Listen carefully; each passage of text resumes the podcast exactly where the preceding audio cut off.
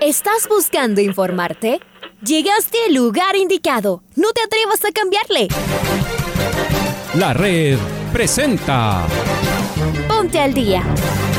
Información deportiva al instante sobre la actualidad de los equipos ecuatorianos muchos goles y el drama que tanto disfrutamos. Los albos se pusieron en ventaja con doblete de Adolfo Muñoz. La Libertadores Femenina cuenta con sus 16 equipos. Con la conducción de los periodistas de la red, Raúl el Profe Chávez y Andrés del Pichón Villamarín. Mucha información que contarles aquí en 102.1 FM. El microciclo de la selección que arranca el día de hoy.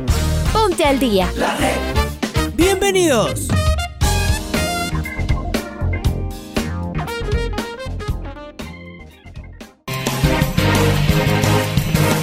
Hola, hola, ¿qué tal amigos, amigas? Bienvenidas, bienvenidos al Noticiero al Día aquí en su primera edición. En este viernes 3 de septiembre les damos la más cordial bienvenida. Les saludamos como todas las mañanas, soy Raúl Chávez. El día de hoy estamos en compañía con nuestro compañero Leonardo Durán en controles en un día especial. La selección ecuatoriana de fútbol consiguió tres puntos más en su carrera hacia el Mundial de Qatar 2022 al derrotar al día de ayer 2 a 0 a la selección paraguaya. O sea, completó la jornada 7 de las eliminatorias sudamericanas y de inmediato vamos a comenzar con los titulares en este viernes.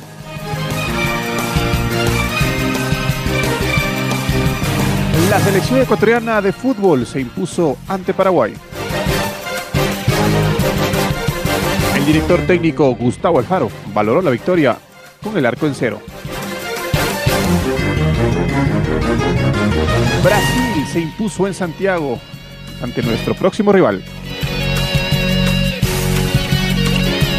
El campeón de América Argentina se estrenó Susquerona con victoria. Perú y Uruguay dividieron honores. Colombia y Bolivia no se sacaron ventaja en La Paz. Y la atleta Kiara Rodríguez conquistó la presea de bronce en los Juegos Paralímpicos Tokio 2020.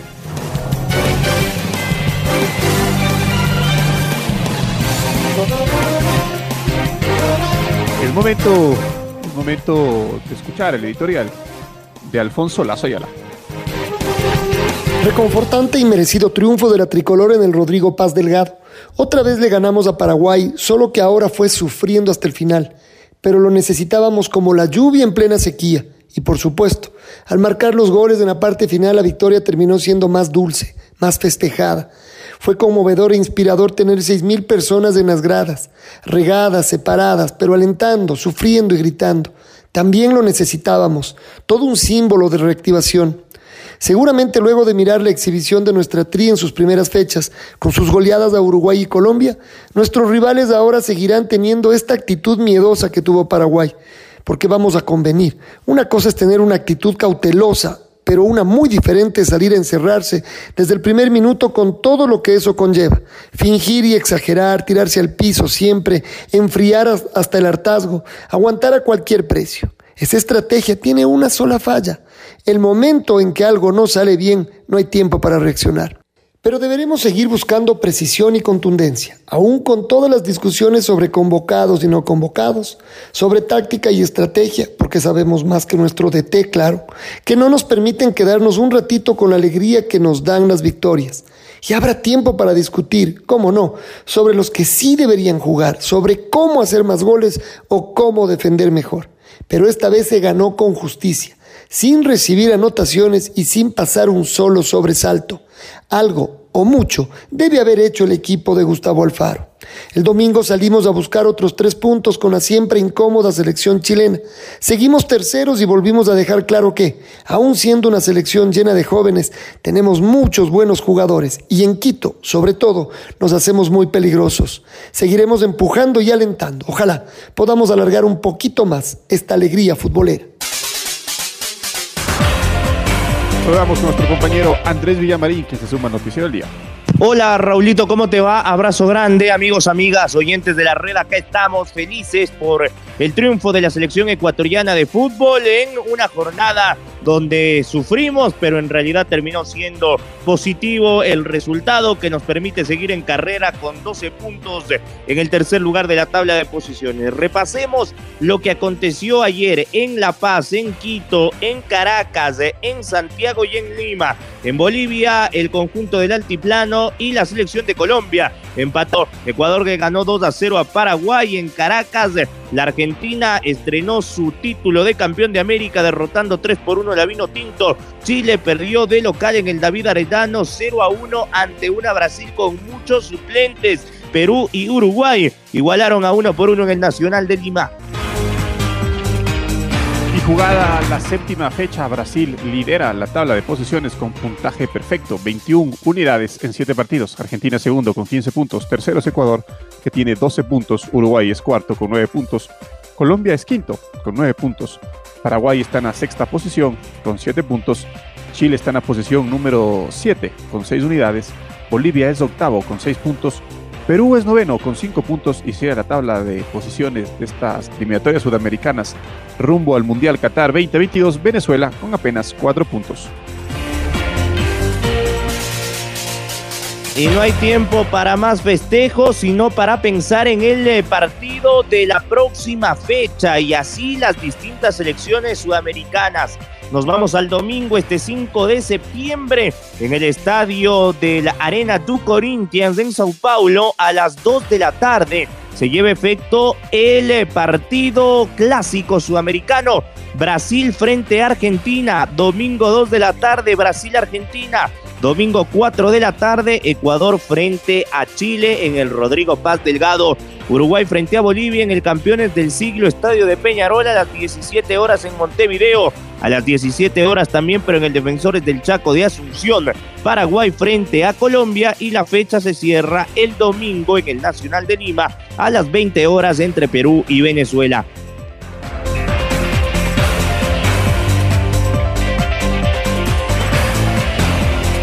Es momento de escuchar al técnico Gustavo Alfaro, que fue lo que dijo luego de la victoria 2 a 0 de Ecuador sobre Paraguay.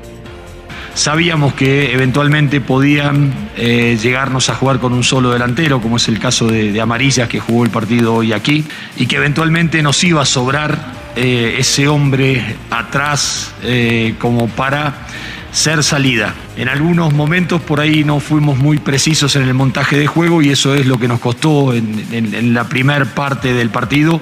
Tratar de que la pelota le llegue al, bloque ofensivo y en el bloque medio para después poder sumar a los, a los laterales por afuera. Eh, y cuando ya veíamos que también Paraguay había gastado su, su capacidad o su frescura ofensivamente, ahí donde decidimos romper esa línea de tres, agregar eh, un, externo más, eh, poner más dinámica en el medio y después renovar el frente de ataque, porque habíamos hablado con los jugadores que, que Paraguay iba a ser un partido muy, muy duro y muy difícil, que se iba a cerrar bien, que iba a tratar de contragolpear, que teníamos que tener paciencia, constancia y perseverancia para saber que hasta el final del partido lo podíamos ganar y creo que en definitiva fue lo que terminó pasando. Las palabras de Gustavo Alfaro, el DT de la Selección Nacional de Fútbol. Vamos a escuchar al capitán de la tricolora, Enner Valencia, que se le ha cerrado el arco hace mucho tiempo. Sin embargo, ayer compareció a rueda de prensa muy pero muy contento después de un resultado que trajo consigo mucho trabajo y sacrificio. Acá las palabras del delantero del Fenerbahce y de la selección nacional. Son 12 puntos que tenemos que valorarlos mucho, eh, pero sabemos que, que, ahora en tres días más vamos a tener un partido y va a ser aún más difícil que este que pasó, así que tenemos que estar muy concentrados, muy preparados para eso. Tenemos que seguir haciéndonos fuerte aquí en casa. Eh, sabemos que, que, en casa donde se saca la clasificación, así que tenemos que ir por tres puntos más. Bueno, sabemos cómo, cómo son los, los jugadores paraguayos, los, los defensas, sabíamos que iba a ser muy difícil. Ellos vinieron a hacer su partido. Eh, nosotros lo, lo, habíamos trabajado así en la semana, sabíamos que si no, no podíamos abrir el partido en los primeros minutos iba a ser un partido muy cerrado, así fue como se dio. Pero gracias a Dios en los últimos minutos lo pudimos abrir este partido y nos hemos llevado tres puntos de oro. Por ahí muchas veces no, nos va a ganar la, desesperación, las ansias por, por, querer abrir el marcador, pero lo habíamos hablado en el camerino, que, lo llevemos con paciencia, sabemos que en cualquier momento iba a caer el gol, que no nos desesperemos, así fue como se dio, lo supimos manejar muy bien y lo pudimos ganar.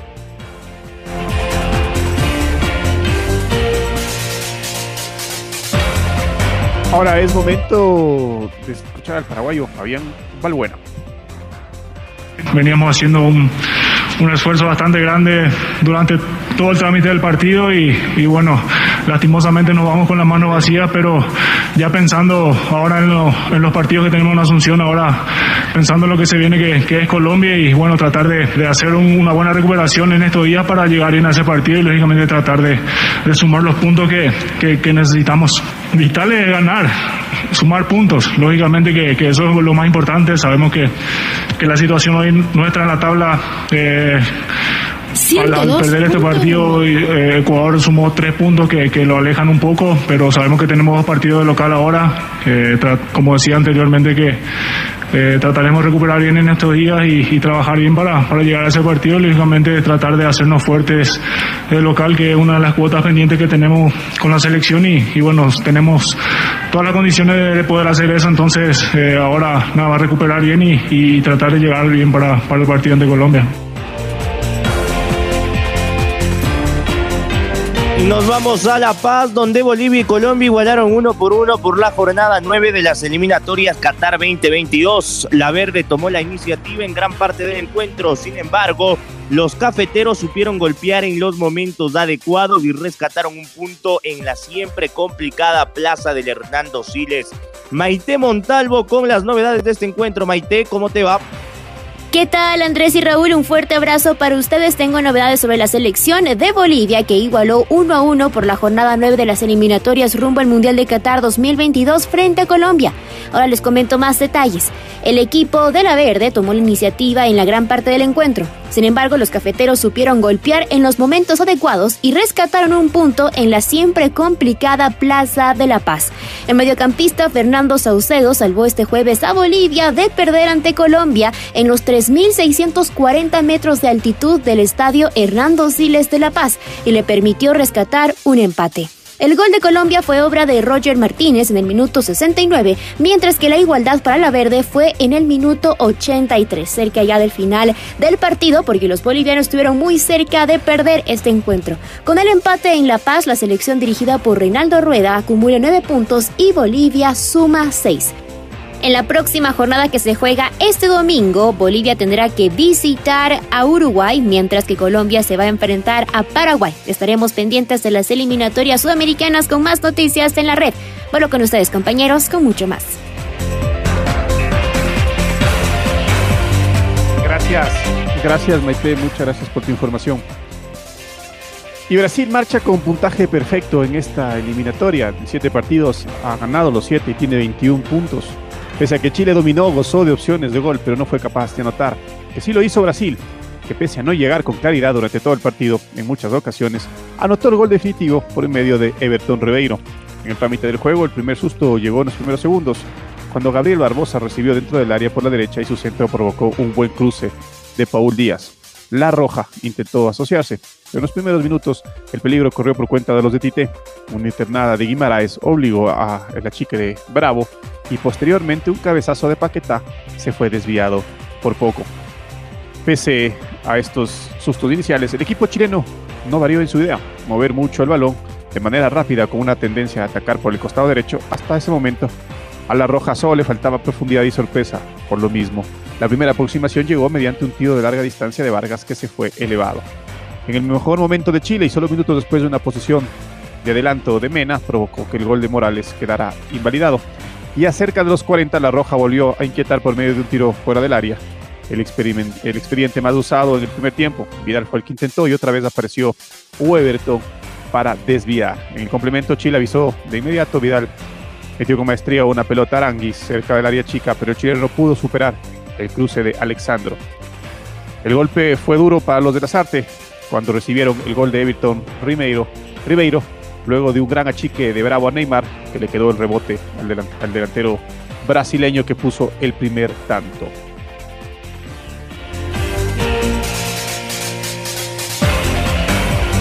Vámonos ahora hasta Caracas, donde la selección argentina de fútbol con eh, Martínez, Nahuel Molina, Germán Pesela, Nicolás Otamendi, el huevo Acuña, Lo Chelso, De Paul, Guido Rodríguez, Di María Martínez y Messi estrenaron eh, el título de campeón de América en el Estadio Olímpico de Caracas.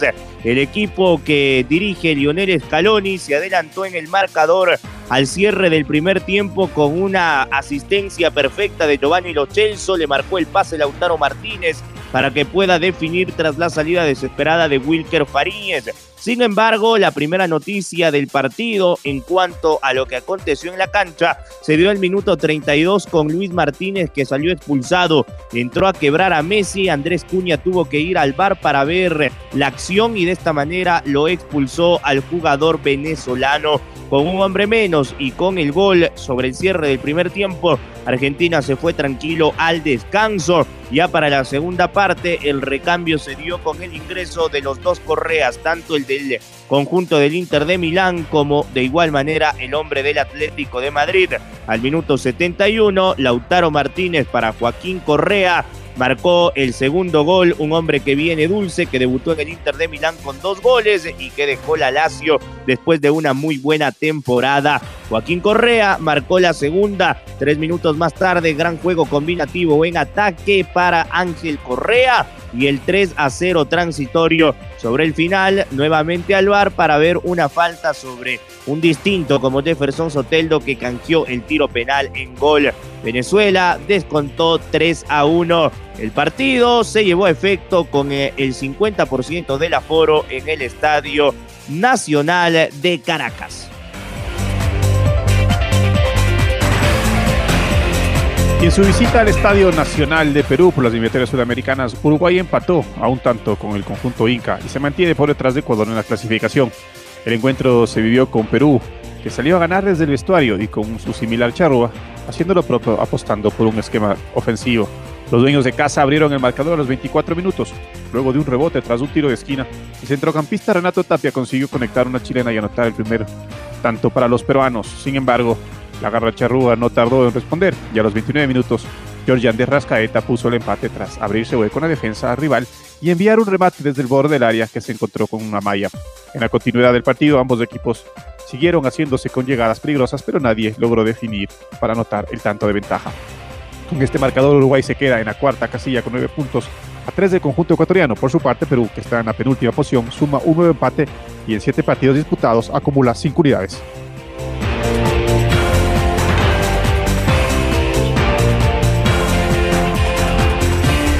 Dejamos entonces las eliminatorias sudamericanas y las dejamos en una pausa, ¿no? Porque el domingo, vuelvo y repito, vuelve la selección ecuatoriana de fútbol 16 horas. Hoy a propósito, el COE Nacional sesiona a las 3 de la tarde para analizar lo que significó el retorno del público al estadio, en este caso al Rodrigo Paz Delgado. Y de esta manera se espera tener la aprobación para que el próximo domingo puedan seguir ingresando los hinchas de la selección ecuatoriana de fútbol al Rodrigo Paz Delgado. El partido frente a Chile será a las 16 horas.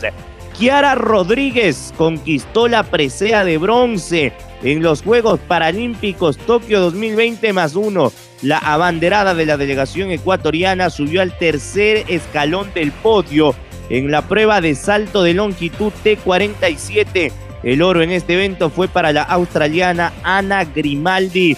¿Qué me dice Marquito Fuentes? la verdad es que los deportistas ecuatorianos en Tokio han tenido una extraordinaria participación, nueva medalla en este caso de bronce de Kiara Rodríguez. Marquito, abrazo grande. ¿Qué tal Andrés, Raúl, amigos amigas? Un gusto saludar con ustedes a esta hora a través eh, de la red. En efecto, la delegación ecuatoriana que participa en Juegos Paralímpicos Tokio 2020 se adjudicó su tercera presea en esta histórica participación, el segundo bronce en la cosecha para el equipo tricolor.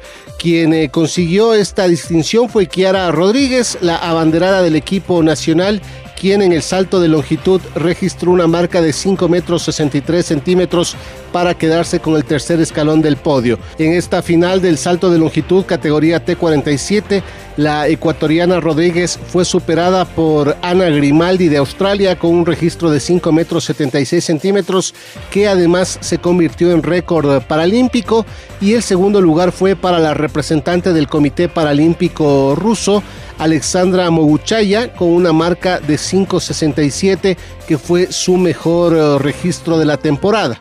Para Rodríguez, esta marca, esta distancia de 5 metros 63 centímetros, se convirtió además en nuevo récord a nivel eh, regional. Eso es lo que les podemos informar acerca de la participación ecuatoriana en eh, los Juegos Paralímpicos Tokio 2020, juegos que concluirán el próximo día domingo 5 de septiembre.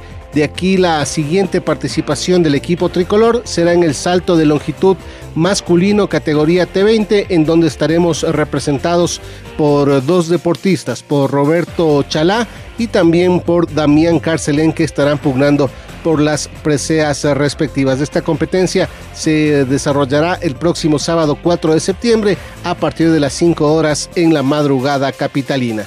Un saludo para todos, nos reencontramos más adelante en toda la programación de la red. Un abrazo Marco, gracias por tu información. Es momento de escuchar el gol del recuerdo. El gol del recuerdo. La red.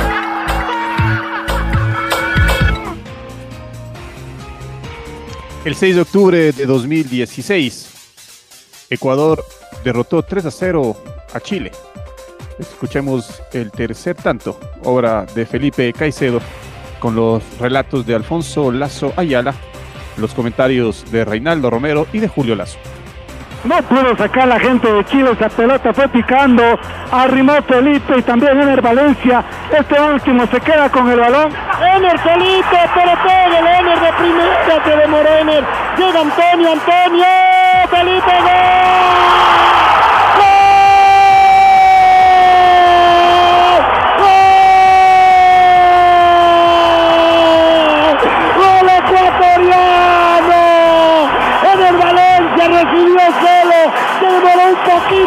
pero eso sirvió para que llegue otra vez Antonio Valencia, el dueño de la tarde, el dueño del partido, el que marca la diferencia, este gigante jugador nuestro, Antonio le pegó, desvió Felipe Caicedo, el goleador encuentra también, aparecieron los que tenían que aparecer, nuestros mejores jugadores, y ya goleamos, como es la frase, esa que tiene la firma de Pancho Moreno, media canastita nomás, nos hinchamos, nos ponemos felices, hacemos cálculos y pensamos en el Mundial, estamos ganando 3 a 0 al equipo chileno. El 6 de octubre a partir de hoy en Chile, el Día del Padre, el Día de Felipe Caicedo, el papá de los chilenos, Felipe, les hace un gol cuando quiere, ahora estaba jugando al trote nomás Felipe, apareció en el área y tras el gran centro de Antonio Valencia,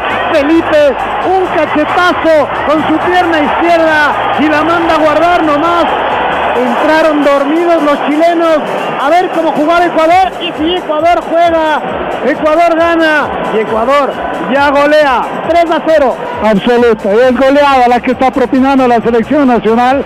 A esta selección chilena pálida, fría, sonolienta, no admite que Ecuador pudo marcar temprano al inicio, al amanecer de este segundo tiempo, se la pierde primero. Ener Valencia no puede hacer más en el arco de Bravo, se la retrocede a Luis Antonio y este saca un centro, un remate al arco, un busca pie, sí, estuvo el pie ahí de Felipe Caicedo para no más así, tac, tocarla, adentro la pelota, 3 a 0, sí, es media canastita nomás, gana Ecuador a Chile, acá en el Atahualpa. Ahora ya estás al día junto a nosotros. La red presentó Ponte al día. Informativo completo sobre la actualidad del fútbol que más nos gusta, en donde estés y a la hora que tú quieras. Quédate conectado con nosotros en las redes de la red. Síguenos como arroba la red Ecuador y no te pierdas los detalles del deporte minuto a minuto. Escúchanos en vivo en TuneIn y en los 102.1 FM en Quito. ¡Te esperamos!